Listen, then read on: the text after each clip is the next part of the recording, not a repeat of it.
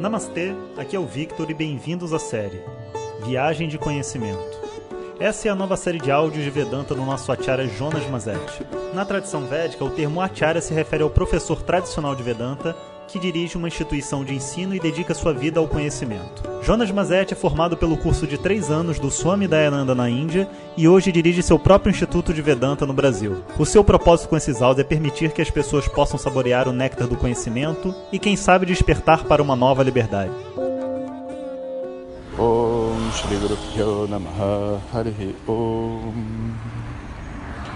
Bom dia pessoal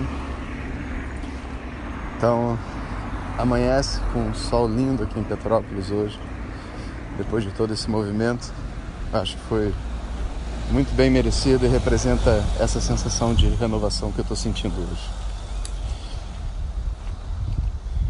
e das coisas que o Swami falou né, para mim e que eu acho que seria legal passar para todos vocês é um, um conceito do, do compromisso com o estudo, sabe? Ele disse assim que uma das coisas dos, da coisa forte que ele viu aqui no Brasil com os alunos e com todo mundo era como que as pessoas eram pessoas compromissadas com, com seu próprio desenvolvimento né, e com o entendimento do, de Vedanta e tudo mais. Né?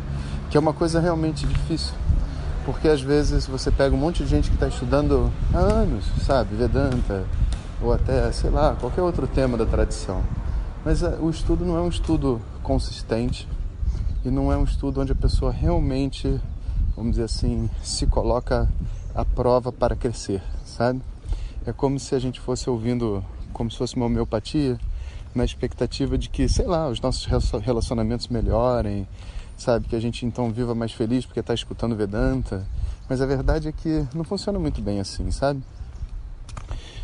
Vedanta é um conhecimento sem dúvida nenhum, que por si só já é uma coisa muito incrível e poderosa. E o que você escuta na aula, né, é realmente uma coisa capaz de mudar a vida de uma pessoa, assim como nesses áudios de WhatsApp, né? A gente a gente sente isso, né? A gente fala, caramba, né? Tirou um peso enorme das minhas costas, a vida muda e tudo mais. Mas a gente precisa compreender que Vedanta só entra dentro da mente o tanto que a mente está preparada para receber Vedanta. Ou seja, não é que Vedanta, é, vamos dizer assim, funcione aos poucos. Não, não, não. Vedanta é completo em si só. Entretanto, o tanto que cada pessoa recebe depende de quanto essa pessoa está preparada para receber o ensinamento. E esse tanto né, de preparo da mente, ele é algo que você desenvolve né, através de um esforço. Um esforço né, de uma vida equilibrada, de uma vida harmônica, de viver uma vida que você gostaria de ter realmente o que significa sair dos velhos hábitos, ousar ser diferente, se colocar em contato com aquelas pessoas que você sabe que você tem dificuldade de lidar, né? se propor né, novamente depois da vigésima tentativa de crescimento, sabe, de ser uma pessoa gentil novamente, de ser uma pessoa, sei lá, que come adequadamente, que dorme adequadamente, né, que larga o cigarro, que larga o álcool, seja lá o que for, porque são todas essas coisas né, difíceis dentro da mente que mantêm a mente num estado de, vamos dizer assim, torpor em relação ao conhecimento, sabe? E aí é onde existe o compromisso, porque eu sei que existe um déficit na minha capacitação, na minha capacidade, vamos dizer assim, de compreensão, e que eu consigo ver pela maneira como eu vivo, e depende sabe, de mim. Chegar e falar assim: não, não, não, eu vou fazer diferente, eu quero crescer, eu vou ser melhor, né? Vou ser melhor hoje, vou ser melhor hoje, melhor do que eu era ontem, em direção a uma pessoa que eu gostaria de ser, passo a passo. Isso se chama compromisso com o estudo. Não é simplesmente as pessoas escutarem as aulas regularmente, se bem que isso também já é uma coisa incrível, né? Mas ele disse assim, né? Que ele sente que as pessoas estão compromissadas com seu próprio desenvolvimento. E isso é o que faz a beleza desse conhecimento, né? E, e as pessoas perguntaram para ele também, né? Poxa, como que você explica, Swami, assim, esse movimento que existe de Vedanta no Brasil, né, tão grande, tantas pessoas indo atrás e ocorrendo né, através de mim, Jonas, né, como professor e tudo mais. Que, que, como que você vê isso? Né? E ele fala assim que é, estudar e ganhar o conhecimento é algo que está disponível para todas as pessoas. Né? Então, você, vocês vão ver e vão conhecer né, ao longo da vida de vocês vários professores e mestres de Vedanta. Essa foi a minha experiência também. Mas existe, né, por detrás desse trabalho que é feito no Instituto de Vedanta, né, Vishwavidya, que é, é o nosso instituto, duas coisas que fazem realmente muita diferença. Ele fala: primeiro, existe um esforço criativo de trazer um assunto que é muito profundo e muito abstrato para um ponto de vista mundano, prático e contemporâneo, que faz com que as pessoas compreendam o valor de um conhecimento milenário e tradicional, que senão a única forma da pessoa compreender era ela se colocando dentro de um processo de estudo de uma coisa que ela não sabe o que é, né? Então esse esforço de você trazer assuntos do cotidiano, para questões normais de vida, né? O, o como é que se diz? Esse conhecimento, né?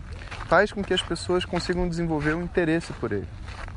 Então, esse é em parte a razão pelo qual a coisa cresce tanto.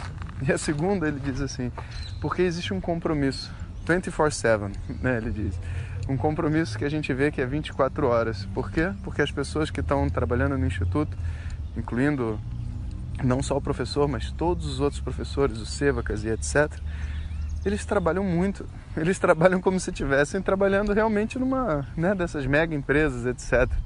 Claro que não com o estresse de uma mega empresa, não com a competitividade e não em busca do dinheiro, não, nada disso mas existe um compromisso muito sério de fazer isso aqui acontecer e que muitas vezes nesse mundo espiritual as pessoas não estão gastando sola de sapato, sabe? Não estão ralando para fazer a coisa acontecer. Então não tem como. Um grupo realmente criativo, compromissado em colocar o conhecimento disponível, com um professor que sabe o tema, né? Não tem como a coisa não dar muito certo.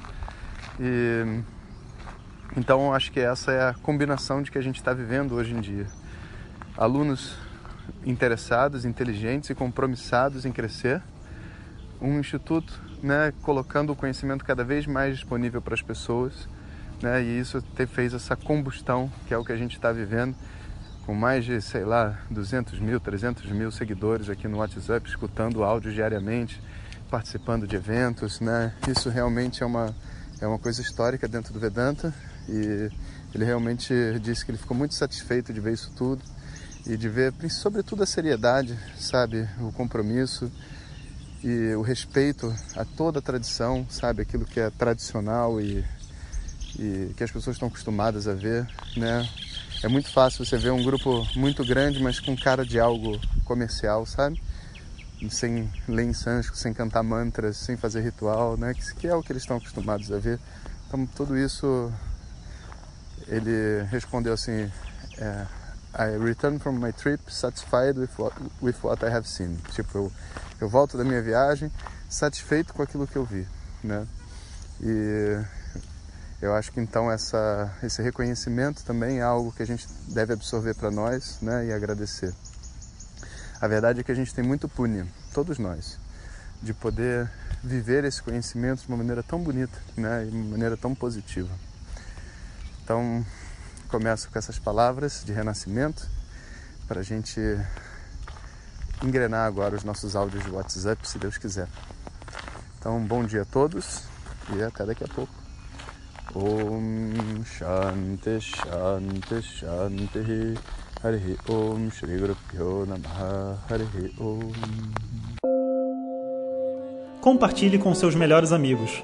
E se você quiser receber nossas mensagens diretamente no seu WhatsApp, clique agora no link que vem junto com o áudio. Para outras informações, www.vedanta.com.br. Até o próximo áudio. Om Tat Sat.